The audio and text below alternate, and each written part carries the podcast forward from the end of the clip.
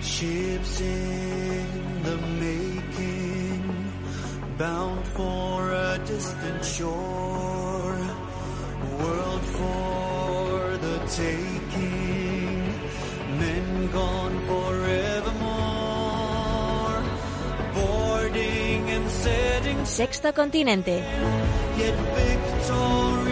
dirigido por el obispo de San Sebastián, Monseñor José Ignacio Monilla.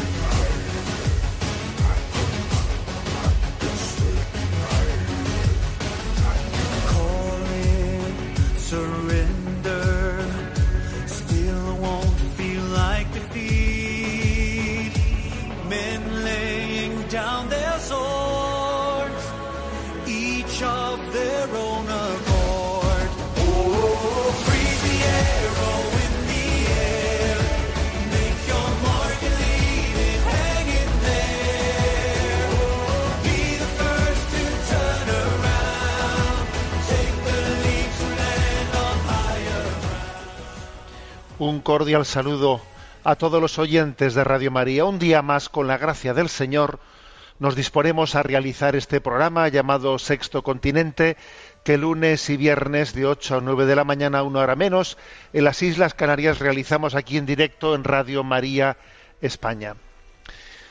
Bueno, y en este día eh, quiero hacer un, quiero introducir el programa haciendo dos anuncios importantes. El primero, un anuncio muy ligado a esta casa, a esta casa de Radio María. Mañana, desde mañana día 6 de octubre hasta el sábado, desde mañana martes 6 hasta el sábado 10, va a realizarse, va a desarrollarse la maratón eh, que se suele realizar anualmente lo lógico es que se suele re- que se realice en el contexto del mes de mayo y este año pues por las dificultades se ha trasladado hasta este mes de octubre. La maratón pues es una ventana a la universalidad misionera de Radio María. Radio María también es un proyecto mundial que, en el que los más eh, fuertes están llamados a sostener a los más débiles y a compartir este gran proyecto de evangelización en otros muchos lugares. Entonces, en concreto, ¿no? Pues la maratón de este año pues tiene una serie de objetivos pues de llevar eh, Radio María a la República Centroafricana, a Guinea Conakry, a Tanzania, a Cabo Verde, a Mozambique y además también decir que Radio María va a comenzar inmediatamente en estas próximas semanas en Portugal, cosa que hasta ahora no había comenzado, y también vamos a apoyar ese proyecto de Portugal. Es muy importante ese proyecto porque, claro, Portugal puede hacer fácilmente como un poco de cabecera de los países eh, de habla portuguesa de, pues tanto de América como de África, ¿no? Y eso pues puede ser un lugar eh, del que se produzcan muchos programas que sean transmitidos en otros lugares. Bueno, pero es una, la verdad es que el proyecto de Radio María, Dios lo ha bendecido, se expande por todo el mundo, por todos estos países de misión también. ¿Y esto cómo se hace? Pues sencillamente se hace con la fuerza de la caridad. La caridad, que parece que es una cuestión, eh, eh, bueno, pues de migajas, de migajas, que aquí lo que hoy en día funcionan son los proyectos empresariales, son los intereses también, ¿no? De, de mercado. Bueno, pues con todos nuestros respetos hacia esos otros proyectos, lo de en Radio María se demuestra que la caridad, la caridad tiene mucha fuerza y este es un proyecto mundial que se que se expande así con esta con esta concepción gratis lo habéis recibido dadlo gratis y es nuestra o sea, nuestra gran limosna es dar la evangelización, ¿no? O sea, compartirla. Qué importante es que, mirad, en nuestra concepción, en nuestros, a ver, ¿qué haré con mis bienes? ¿Cómo pensaré en la distribución de los legados? Eh, ¿Cómo yo también, a ver, me parece que es tan práctico, ¿no? Tan práctico, tan sencillo, el que también incluyamos dentro del ejercicio de nuestra caridad la evangelización pura y dura, ¿eh? digamos pura, ¿eh? que es la que realiza Radio María, me parece importantísimo. Qué gran caridad para la República Centroafricana, que tiene un proyecto de unos 51.000 euros, Guinea con, con 71.000, Tanzania con 209.000, en Portugal nuestra contribución es de 200.000, Cabo Verde con 109.000, Mozambique con 228.000. Bueno, pues sabéis lo que os digo, que vamos a por ello. Iba a ser una maratón que comenzará mañana martes a las mañana martes 6 de octubre hasta el sábado. Es nuestro proyecto, es, es eh, la expresión de que valoramos lo que hemos recibido. ¿Cómo lo expresamos? ¿Cómo te daré gracias, Señor, por, el bien que he recibido a través de Radio María? Pues muy sencillo, haciendo que llegue a toda esta gente. Creo que la cosa está bastante clarita, ¿no? Esta es nuestra maratón. Segunda noticia, vamos a ver. Hoy es 5 de octubre, eh, litúrgicamente es la fiesta, las témporas de acción de gracias y de petición en el que en este contexto que tiene que nació no pues en torno a las eh, bueno, a las recolecciones etcétera pues los el mundo campesino que estaba tan pegado a la naturaleza no tenía reservaba este tiempo para la acción de gracias por la cosecha y la petición a Dios no bueno y este día al mismo tiempo es la memoria la, memoria de Santa Faustina Kowalska coincide también junto con esta temporadación de gracias y de petición, la memoria de Santa Faustina Kowalska. Bueno, también quiero, mm, quiero subrayar que justamente se ha, se ha, estrenado hace pocos días, ¿no? el 21 de septiembre, se estrenaba en el cine la película, la película documental La Divina Misericordia. ¿eh? Yo la he visto este fin de semana. ¿eh? y me ha parecido muy buena, muy buena. Está hecha por European Dreams Film Factory y la verdad es que me parece que merece la pena de verdad. Se están haciendo producciones buenas hoy en día. También las nuevas tecnologías permiten pues que se pueden hacer buenas producciones sin que, claro, sin que tengan un coste inalcanzable como ocurría anteriormente, ¿no? Las nuevas tecnologías, pues permiten que con un que con un dinero, pues eh, eh, que no es inalcanzable, se pueden hacer buenas producciones católicas. Os lo aconsejo de corazón, ¿eh? esta divina misericordia y además lo digo hoy en este día, ¿no? De Santa Faustina Kowalska. Bueno, y dicho esto. Os recuerdo que Sexto Continente tiene interacción en redes sociales, en Instagram y en Twitter con los que sois usuarios de esas redes a través de la cuenta arroba obispo munilla, eh, con los que sois usuarios de Facebook a través del muro que lleva mi nombre personal de José Ignacio Munilla. Recuerdo que hay una página web multimedia en la que, por cierto, tengo que dar muchas gracias a todos los eh, voluntarios que colaboran en esa página web. El otro día me puse a contarlos, que nunca lo había hecho, y me salió una lista de 26 personas, ¿no? La verdad es que son 26 personas, 26 voluntarios los que sostienen esa página web, ¿no? en ticonfío.org, en la que tenéis ahí entrelazados pues todos los materiales que se van generando, también ahí encontráis eh, los programas anteriores de Sexto Continente, al igual que también se pueden encontrar pues, en el podcast de Radio María. Bueno, bien, ¿qué tema eh, principal introduzco en este, en este día? Bueno, pues obviamente eh, la cosa no, no, tenía mucha duda de qué tema era el tema que hoy debíamos de comenzar a, a afrontar, porque el Santo Padre, estuvo la víspera ¿no? de, del día de San Francisco de Asís, estuvo el sábado por la tarde en Asís y allí en Asís firmó una nueva encíclica llamada Fratelli Tutti, ¿eh? tiene ese, ese título. Entonces, pues yo pues hemos dicho, a ver, voy a irla presentando. ¿eh? no sé no sé en cuánto tiempo no en cuántos programas dedicaré cada una primera parte del programa a ir presentando ¿eh? a ir desgranando la encíclica no sé cuántos eh, programas serán, pero voy a dedicar, ¿no? Pues unas cuantas, unos cuantos días a, o por lo menos un rato, ¿no? O sea, una parte del programa a irla desmenuzando esta tercera encíclica del Papa Francisco, ¿no? Que bueno, que, que toma al igual que ya hizo ¿no? en, en la segunda encíclica Laudato Si, toma, tomó aquel, aquella famosa expresión de San Francisco de Asís, aquí vuelve a hacer lo mismo, ¿no? Vuelve a tomar una, expresión de San Francisco de Asís, Fratelli Tutti. Por cierto, me acuerdo de aquel momento en el que cuando fue elegido, cuando fue elegido, ¿no? Jorge Mario eh, Bergoglio eh, fue elegido papa y entonces de repente nos enteramos, claro, pues, jesuita, ¿no? Entonces nos enteramos que se iba a poner de nombre Francisco y claro, algunos, yo, vamos, yo, yo también entre ellos, claro, siendo jesuita y nos, nos, anuncian por televisión y va a tomar el nombre de Francisco. Pues ¿qué es lo que pensamos? Pues jesuita Francisco, pues fíjate, será por Francisco Javier. ¿eh? Yo recuerdo haber, haber comentado eso en mi entorno. Y luego resulta que era, no, no, Francisco de Asís, lo cual ya llamaba la atención ¿eh? de que alguien que era jesuita tomase el nombre de Francisco del fundador de los franciscanos, ¿no? Aquello ya llamó, llamó la atención.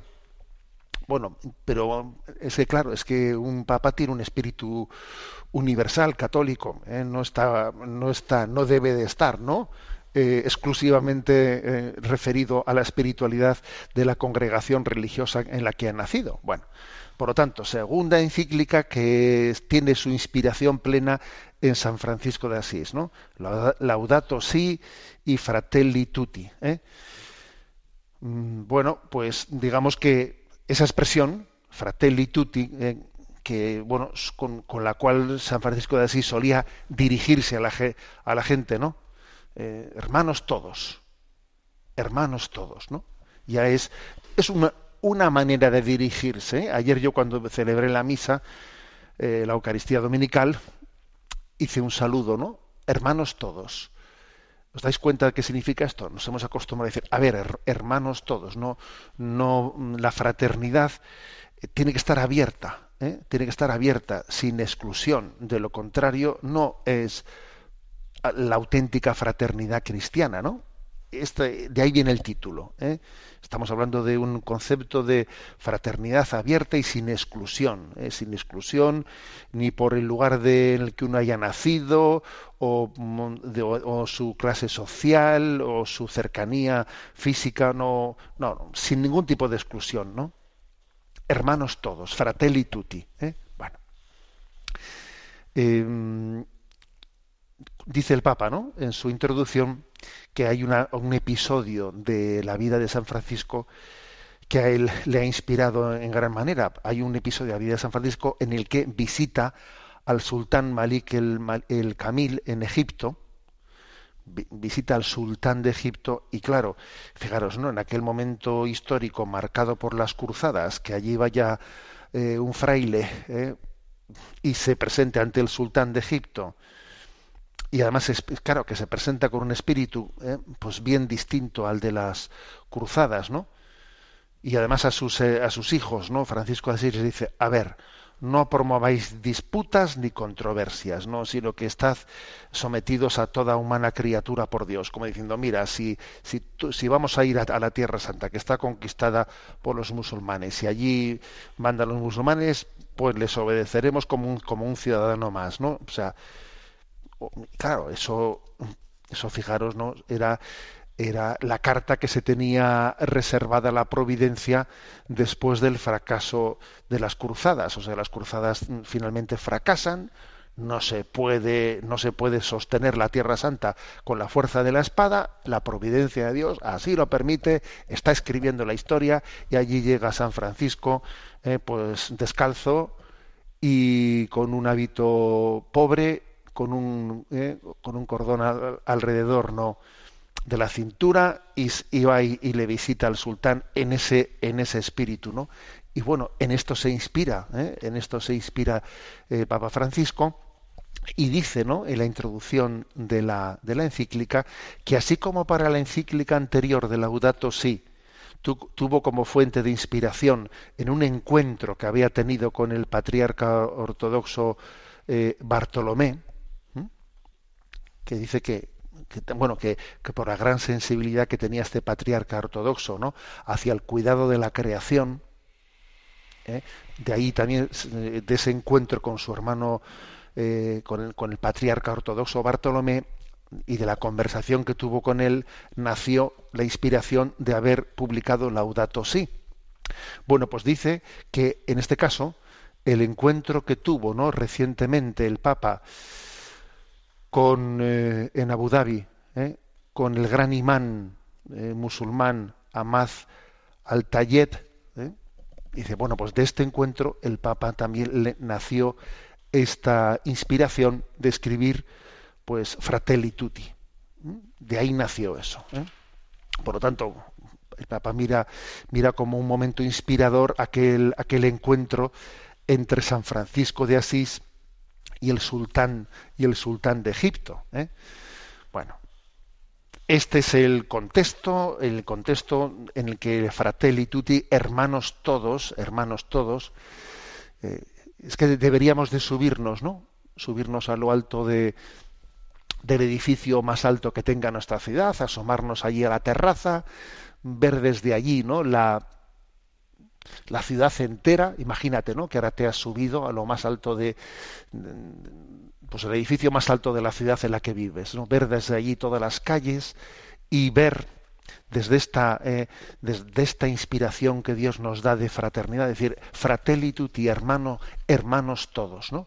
Es la conciencia de que bueno, de que habitamos una casa común, de la cual, de lo cual obviamente se tiene, se tiene que inspirar un deseo mundial de hermandad.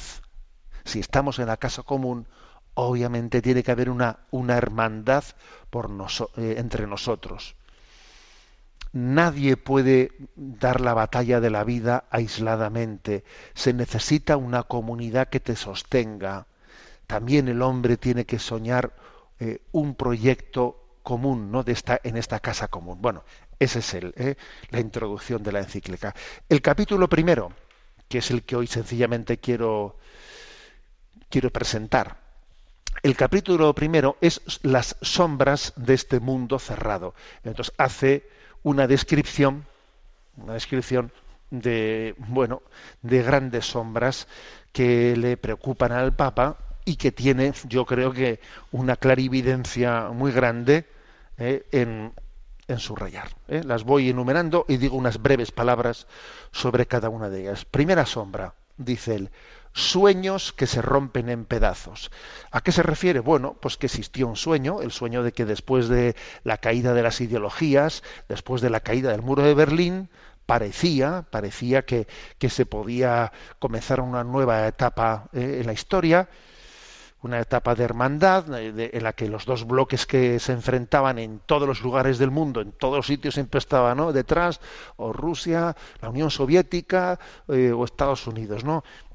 Se cayó el muro de Berlín, Aquí en concreto soñamos con una Europa unida, dice el Papa, capaz de reconocer las raíces comunes, las raíces cristianas, que, tuvimos el pecado de no querer reconocerlas, teniendo la capacidad de integrar a otras personas, pero reconociendo nuestras raíces cristianas, y eso lo rechazamos.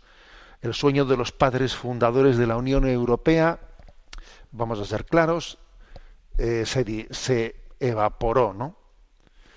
Entonces, ¿qué, ¿qué ocurre? Pues que esto se ha convertido, la Unión Europea no tiene alma, no tiene alma. Esto es un gran supermercado, un supermercado sin alma. Y lo que ha ocurrido con el Brexit, bueno, lógicamente esto que cuento del Brexit no viene en la encíclica, como podéis imaginar, ¿no? Pero esto que, ha, esto que ha ocurrido del Brexit es una prueba. Bueno, pues claro, si Europa no tiene alma, a mí si me sale a cuenta mm, marcharme, me marcho, porque resulta que, mira, estaba pagando más de lo que recibía, cojo y me voy. Total, si, si esto es un supermercado, ¿eh? si es que si Europa no tiene alma, se disgrega. ¿Qué le pasa a un cuerpo que no tiene alma? Que se disgrega, claro. Pues esto, ¿eh? esto es lo primero que, dice el Papa, ¿no? Aquí existe, ha existido unos sueños que se han roto en pedazos. Segundo, dice, segunda sombra, que me parece, por cierto, muy lúcido este comentario, bueno, todos, ¿no? Pero me parece muy lúcido este punto segundo, el fin de la conciencia histórica. Dice, cuidado, porque en este momento hay una tendencia a que uno eh, pierda el sentido de la historia, a que no se transmita el sentido de la historia. por ejemplo, ¿eh? por ejemplo, pues este, el día 7, o sea, pasado mañana, son el 450 aniversario de la batalla de Lepanto. A ver, eso en este momento, en esta pérdida, de conciencia histórica que tenemos, pasa totalmente desapercibido. O sea, es decir, se ha, se ha querido borrar nuestras raíces históricas y entonces se advierte una tendencia a deconstruir, dice el Papa, ¿no? A un deconstruccionismo histórico. A uno se le, se le quita la historia de la que viene y entonces la libertad pretende construirlo todo partiendo de cero. Pues fijaros todo lo que ha ocurrido, que ahora a, a derribar, ¿no? A derribar estatuas, derribamos estatuas de mm, Fray Junípero, eh, de Cristóbal Colón, de Isabel la Católica, que rompemos, no, no, no hay historia, no, no, rechazamos la historia de la que hemos venido, ¿no? Y ahora vamos, es la deconstrucción de la historia, y ahora yo voy a comenzar, ¿no? Con una libertad que comience de cero. Yo voy a construir el mundo, ¿no? Yo voy a tener un proyecto. Bueno, bueno, bueno. O sea, el Papa denuncia esto diciendo es como el fin de la conciencia histórica, la que, claro, pues esto nos hace desarraigados, desconfiados, vacíos, facilísimamente manipulables, ¿no? Dice él, cuando los jóvenes desprecian la historia, cuando se rechaza la riqueza espiritual y humana, claro, cuando ignoran ¿no? todo lo que les ha precedido, claro, entonces son fácilmente colonizados culturalmente por las nuevas ideologías. Está clarísimo que esto, esto viene también de la mano de la ideología de género una ideología de género a la que para poderse imponer ahora necesita romper con todas las raíces, ¿no? Es una deconstrucción de la historia, ¿no? Para que ahora una supuesta libertad pretenda construir todo desde cero. Y por cierto, dice en este punto, ¿no? En este punto segundo, dice el Papa, que eh, en esta estrategia la manipulación del lenguaje es clave, es clave. Bueno, mm, de un modo eficaz, dice él, se licúa ¿eh? se licúa o sea, la conciencia histórica, el pensamiento crítico. ¿Cómo se hace? Pues manipulando el lenguaje. ¿Eh? Se manosea, se desfiguran términos como libertad, justicia, igualdad. Eh, a ver, es que se manipula el lenguaje. Tercera sombra que subraya el Papa. No existe sin un proyecto, sin un proyecto para todos, ¿no? Eh, bueno, pues se siembra desconfianza y el mecanismo político es exasperar, exacerbar, polarizar, siempre a la gresca, a exasperación, siempre es bronca, bronca, bronca, y luego al final resulta que van, van hacia un pensamiento único, ¿eh? van hacia un pensamiento único, pero como en el fondo eh, esta es una lucha de poder, ¿eh? una lucha de poder, no una lucha entre concepciones distintas, no, no, es una lucha de poder. Entonces, claro, aquí lo que se hace es exacerbar, bronca, bronca y polarizar, y es la estrategia, la estrategia de ridiculizarse unos a otros, sospechar de ellos, cercarlos, Mm, pues por ejemplo, ¿no? que viene la campaña electoral de Estados Unidos, pues es obvio, ¿eh? es obvio que todo son estrategias, a ver yo cómo le denigro a este, cómo le pongo a parir al otro, para que su imagen, para que su imagen caiga mal, voy a sacar las peores fotos de él, todo es una manipulación de, con una estrategia de gresca. ¿eh? no se recoge la parte de verdad que tenga el otro, se siembra sospecha, se siembra antipatía, conseguir que alguien te caiga antipático, o vamos a ver si hacemos simpático a este. Claro, esta, en estas estamos, señores, ¿eh? en estas estamos. Esa es la tercera sombra. La cuarta, dice el Papa, el, el descarte mundial.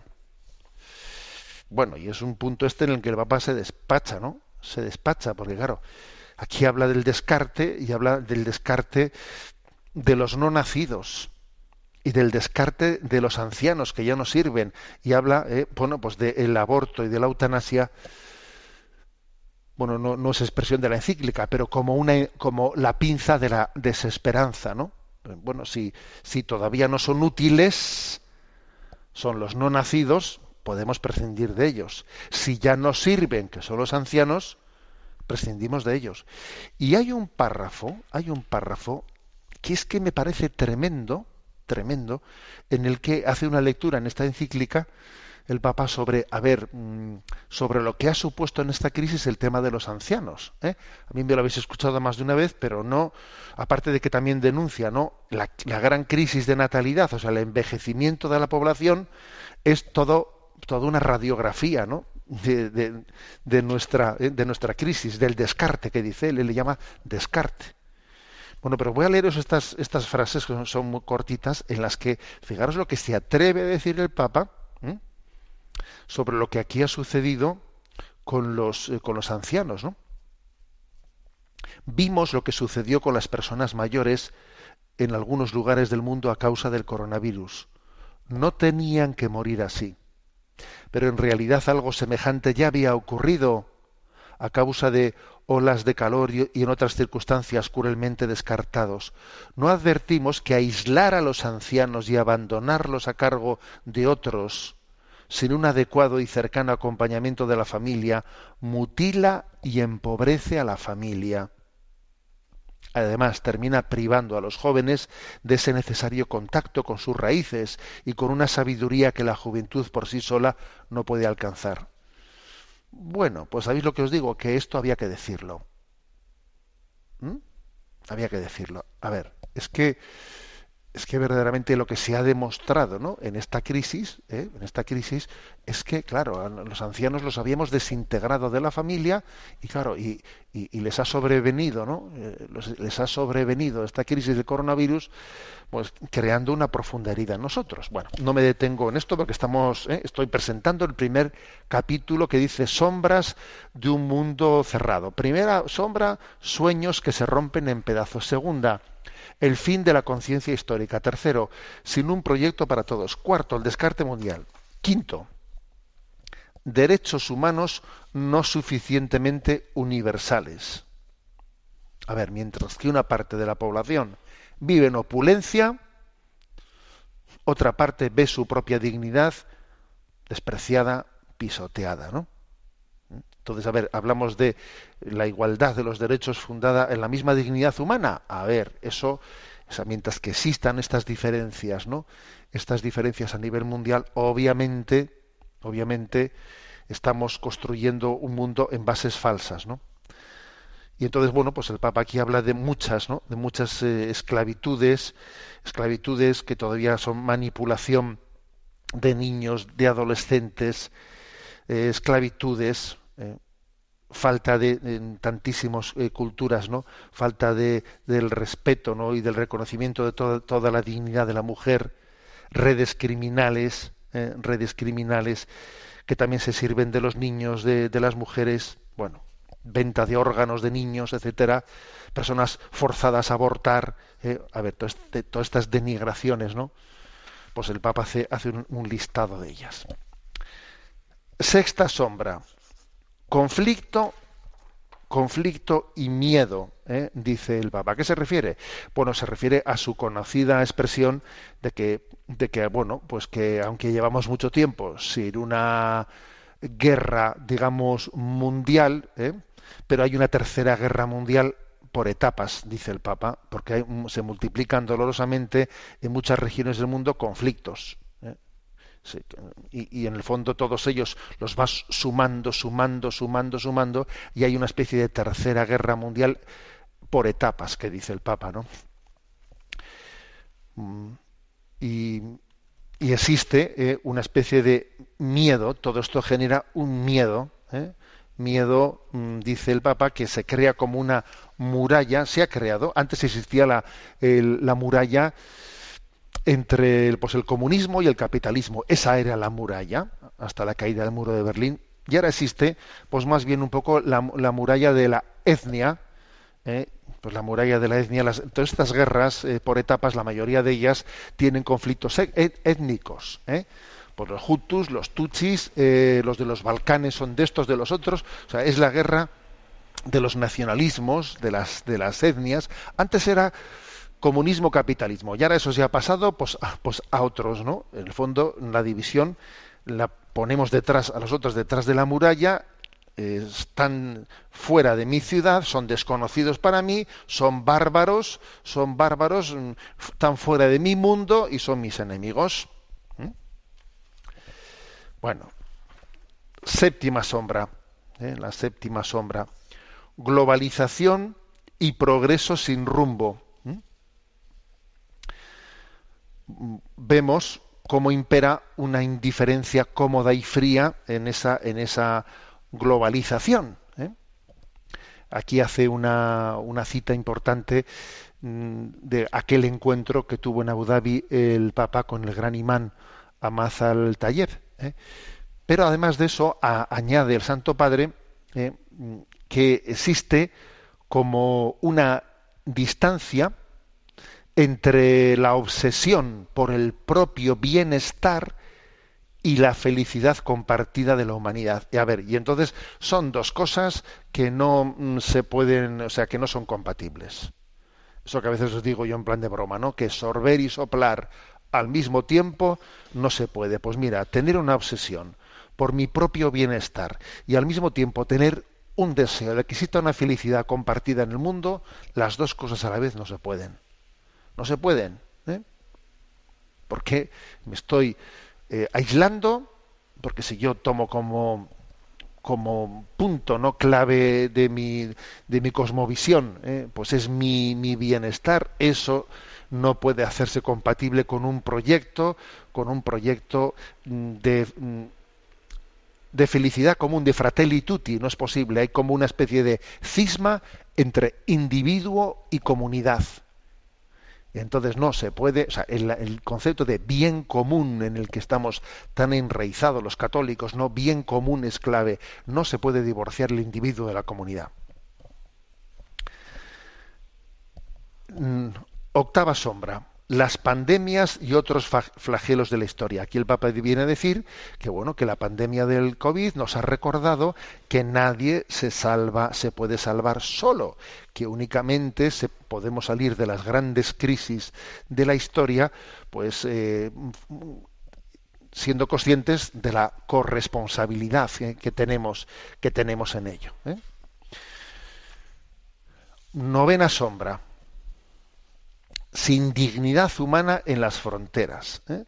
El Papa, bueno, pues eh, recuerda cómo hay muchísimo, bueno, en este momento, bueno, pues no, es novedoso el fenómeno de las migraciones, no es novedoso, pero en este momento, claro, la globalización, etcétera, eh, y el hecho de que se hayan agudizado las diferencias ¿no? entre los, los lugares, los lugares diferentes del planeta, las catástrofes naturales, etcétera, etcétera, hace que tantísimas personas escapan de situaciones de miseria, eh, reciben también, claro, un fenómeno de llamada desde Occidente que allí ¿eh? les, les, hace llegar pues las emisiones televisivas, etcétera. Bueno, todo es un conjunto, ¿no? Un conjunto de cosas que hace que se pongan en marcha unos procesos migratorios, migratorios, ante los cuales pues tenemos una, una responsabilidad. ¿Eh? Y él dice, no hay dignidad humana en las fronteras. ¿eh? Se difunde con el gran riesgo de que se difunda una, mentalidad xenófoba, ¿eh? en la que nos, cerremos en nosotros mismos y, y estemos como minusvalorando el drama, el drama social que, se encierra en ese fenómeno migratorio, ¿no? Y el Papa recuerda que es inaceptable, ¿no?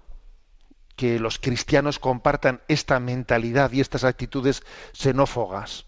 A mí que no me venga gente de fuera y que no me líe. Cuidado, eso es incompatible con nuestra sensibilidad cristiana. Igual que sería incompatible, pues el que alguien tontease, pues con la, ¿eh? pues con el, eh, con el aborto o la, el antinatalismo. A ver, son cosas incompatibles la una y la otra. Y en la sensibilidad cristiana tenemos que ser coherentes, ¿no? En todos, en todos los, frentes, no solo en algunos, en todos. Tiene que haber una cosmovisión integrada. Décima sombra. La ilusión de la comunicación. A ver, las relaciones digitales, ¿eh?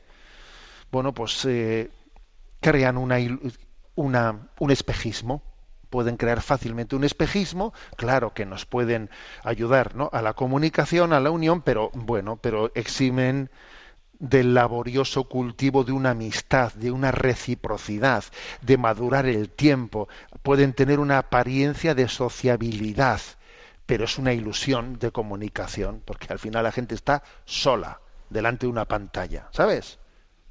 Y entonces el Papa también denuncia eso como otra, otra sombra. Punto número 11 es la agresividad sin pudor. Bueno, pues la ebullición de formas insólitas de agresividad, insultos, maltratos, descalificaciones, ¿no?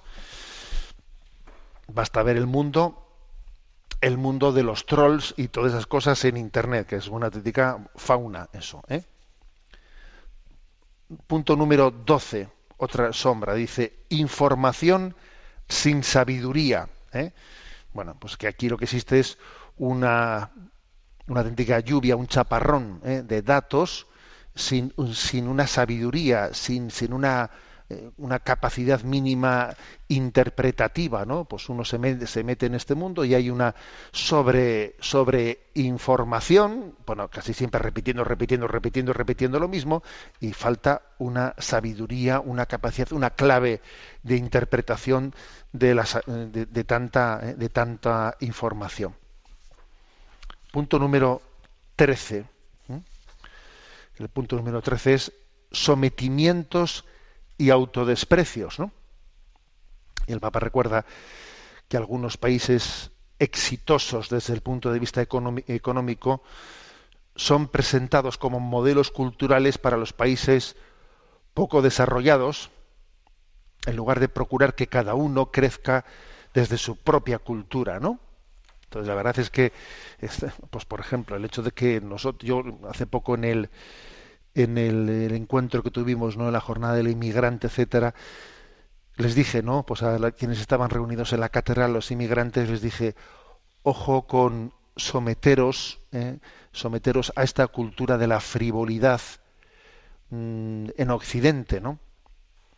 Estáis aquí, tenéis que hoy pues que tener una integración cultural, pero al mismo tiempo manteniendo nuestras raíces cristianas, manteniéndolas, ¿no?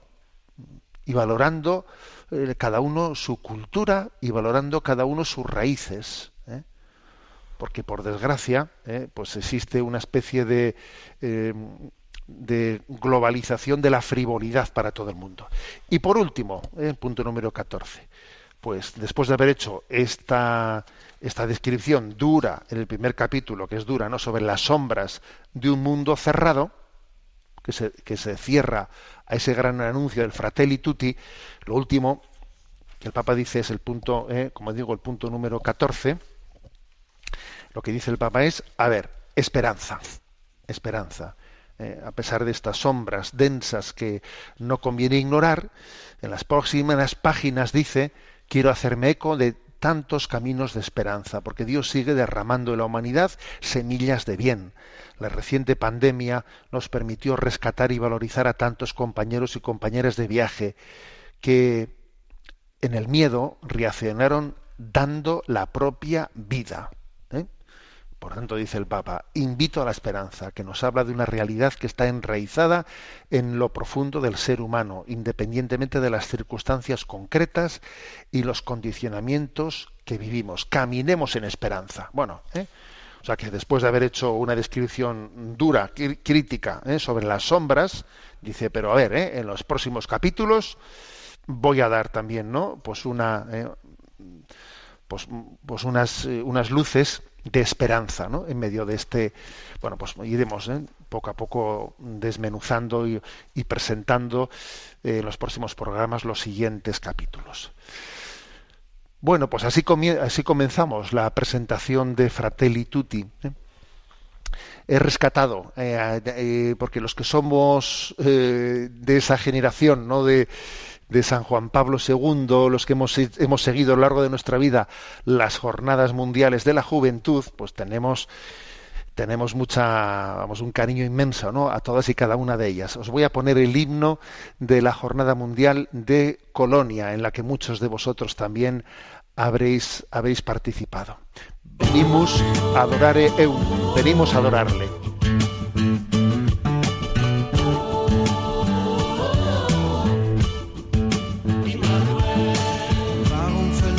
Könige ihre Paläste? Warum verfolgten Könige einen wandernden Stern? Warum beugten Könige vor einem Kind ihre Knie? Als man sie fragte, sagten sie, Venimus adorare Deum. Venimus adorare Immanuel, venimos a adorar a Dios,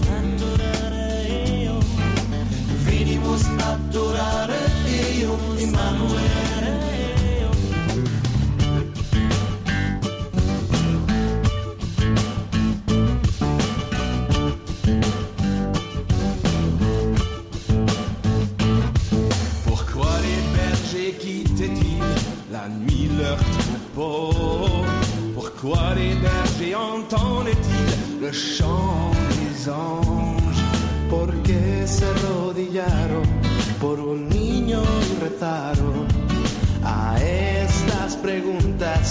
understand.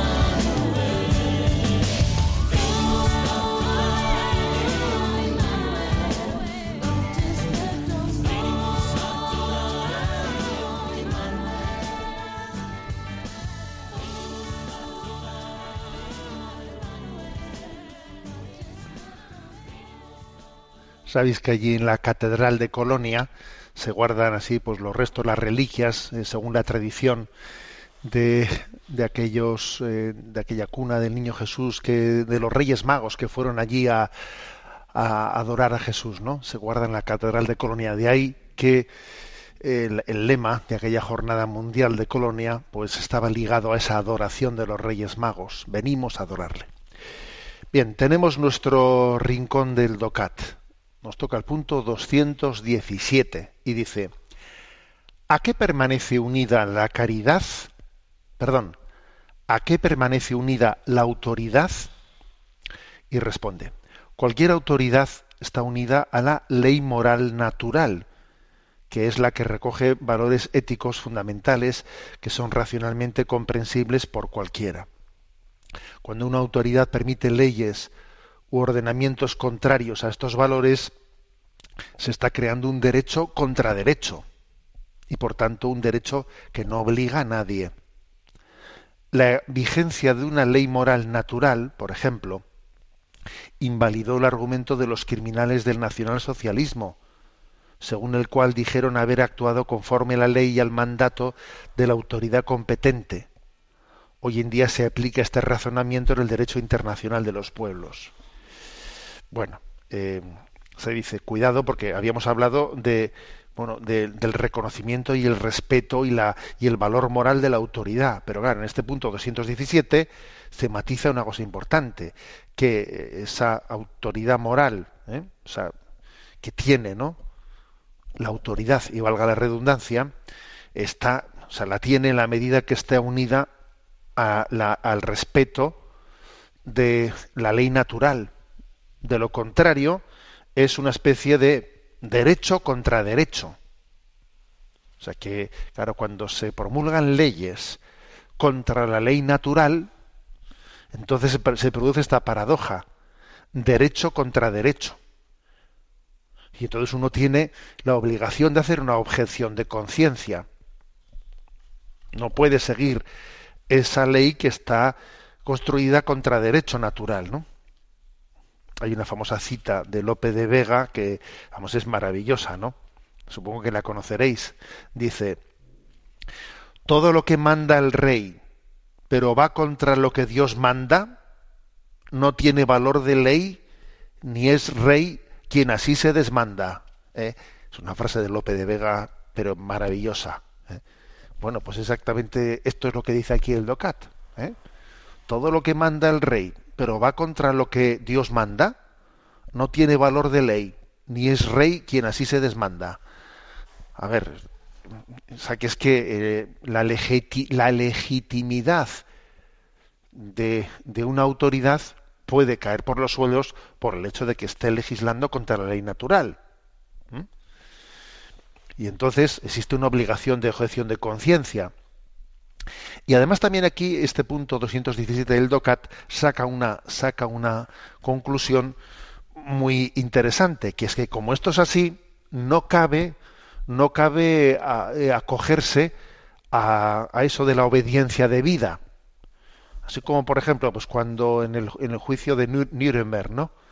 Allí cuando se juzgaba a algunos que decían, bueno, yo hice eso porque me lo, porque yo estaba sometido bajo órdenes, lo había mandado el Führer, ¿no? Entonces tú, yo tenía que obedecer. No, mire usted, usted tiene una conciencia, tiene una conciencia en la que tiene que saber por su conciencia que hay, o sea, que no, usted no, no tenía obligación de obedecer, es más, tenía obligación de desobedecer a quien había dictado pues, pues, pues una, unas leyes y unas disposiciones tan contrarias como eh, al derecho natural como la de mandarle a los judíos o a quien fuere o a, o a determinadas pues, personas a, a un horno crematorio. Entonces usted no puede ahora agarrarse a la obediencia divina. Yo es que debía obediencia, no. Eso no se respetó, ¿no? En el en Nuremberg y eso además ha pasado al derecho internacional de los pueblos. O sea, uno no puede invocar la obediencia divina para hacer barbaridades porque si es si el que el que promulgó tales leyes, ¿no? estaba violando el derecho natural, yo tengo que tener objeción de conciencia ante tal cosa, ¿no? Bueno, como veis este punto es muy importante, este punto 217.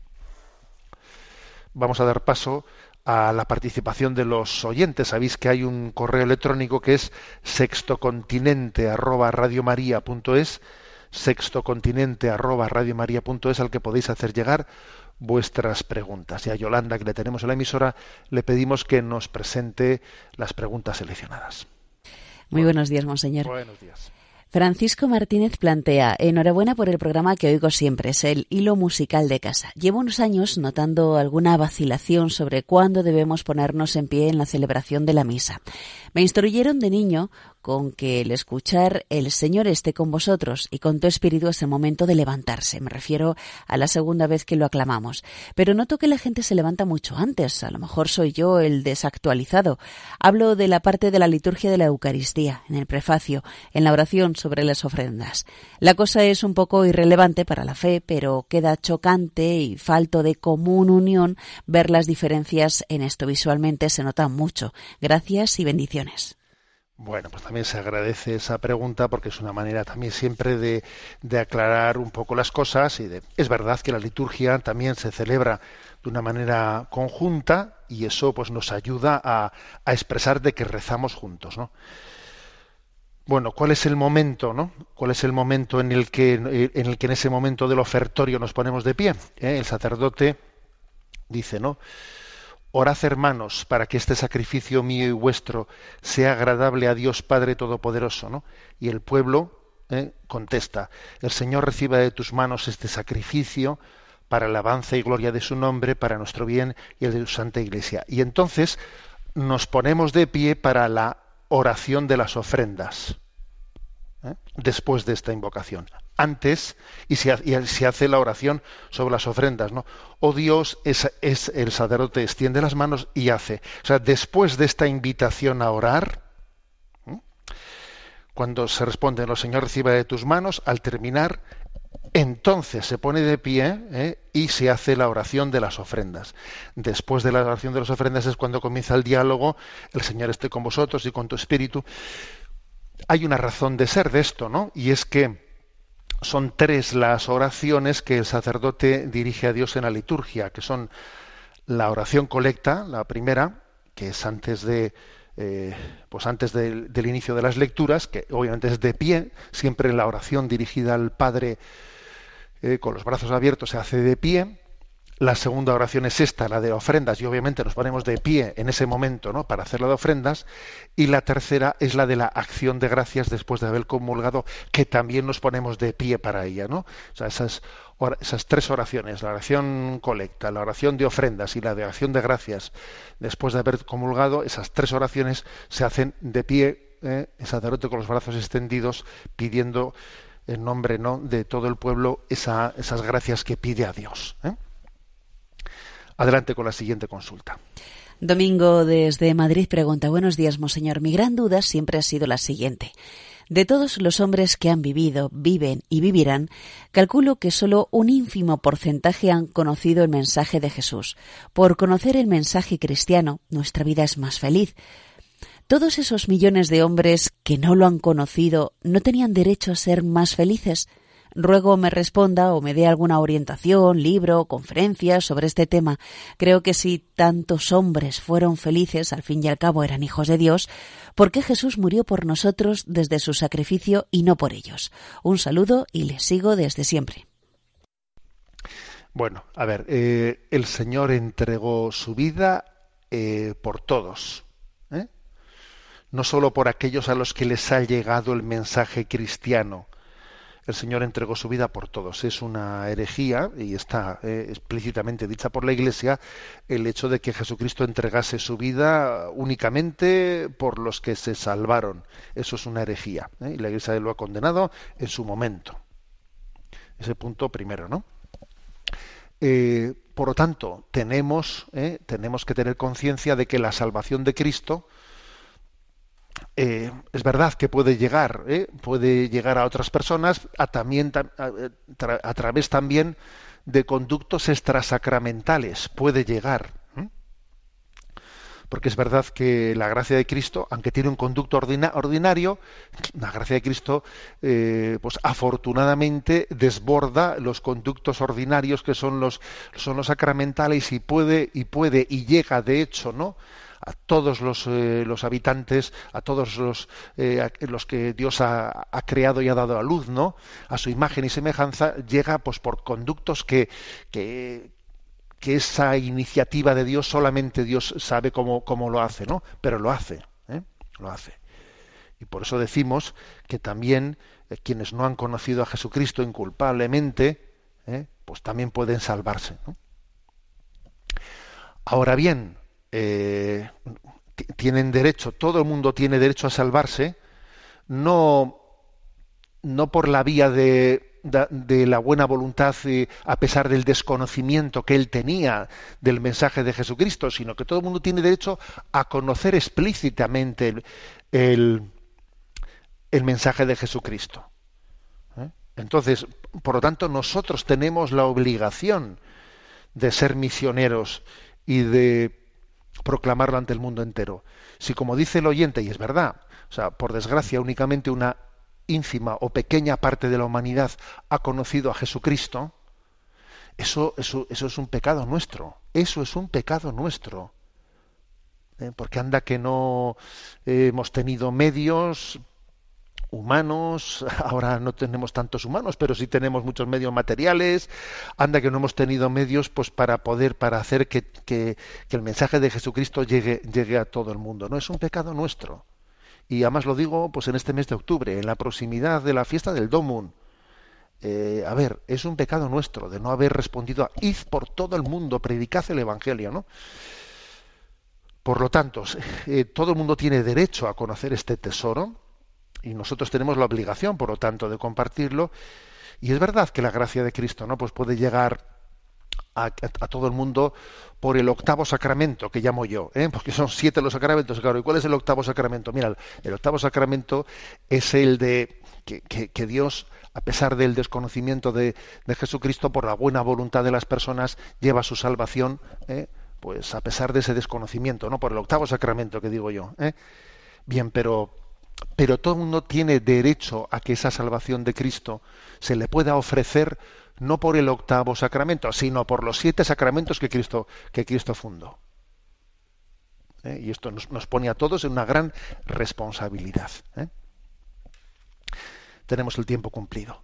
La bendición de Dios Todopoderoso, Padre, Hijo y Espíritu Santo, descienda sobre vosotros. Alabado sea Jesucristo.